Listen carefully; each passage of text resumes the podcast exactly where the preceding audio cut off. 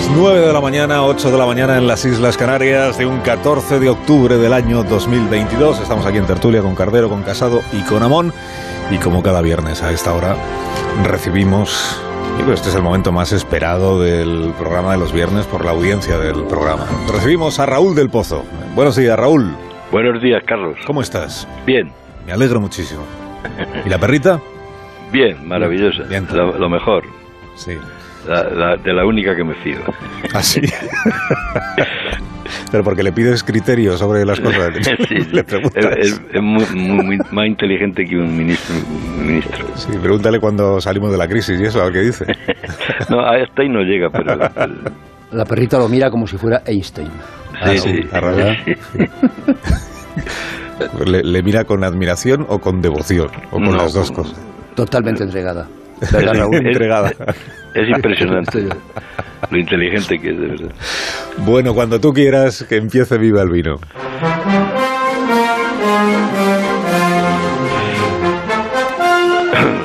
La cabra de la Legión viene de los tercios de Flandes, cuando la mejor infantería del mundo se hacía acompañar de perros y de jabalíes. El día 12 de octubre, mientras la cabrita, que en realidad era un cordero, comía en los jardines de la Castellana, el rey no salía del coche porque el presidente del gobierno estuvo tapado en el burladero de su Audi para que coincidiera su llegada con los aplausos al rey y no le insultaran pero se desbarató el protocolo. Y Pedro Sánchez tuvo que soportar los gritos de cobarde y fuera fuera, no digo el peor. Ayer los diputados de Vox llegaron tarde al hemiciclo y, y pisaron el discurso de Pedro Sánchez burlándose de su retraso para evitar los abucheos. Al presidente le montan el pollo cada vez que sale a la calle. Él culpa de los insultos a Madrid me mata, a la caverna mediática, al partido de los ricos. En la tribuna de oradores dijo después que en Madrid se tardaba un año en hacer una colonoscopia y la reina del cine mudo le llamó mentiroso desde la Asamblea de Vallecas. Es que provoca rebote. Le falta duende, simpatía y sobre todo credibilidad.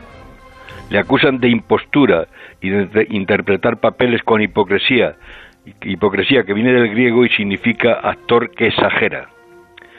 Todos los años le dan el cante en la fiesta nacional. A todos los presidentes les ha ocurrido. A Rajoy le llegaron a dar un puñetazo. A Zapatero también en el desfile le llamaban mm, embustero y gilipollas. Olvidan los que gritan que a los políticos no se les echa con insultos, sino con votos. Dijo Bogart, querido Carlos, que el mundo tiene tres vasos de vino de retraso. Quizá al presidente le falten unas copas de vino que mejoraría el humor y aumentaría la simpatía. ¡Viva el vino!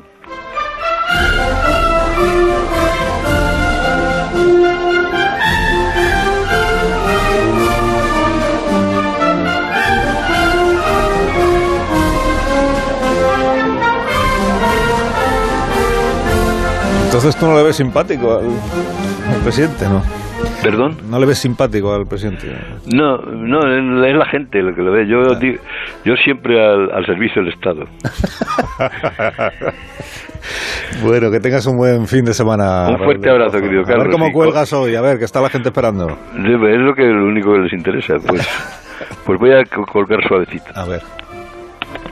Muy bien, Sí, muy pues, bien. suavecito. A mí, me gusta Templadito. más, a mí me gusta más cuando destroza el teléfono. A mí también. Suena más a Putin.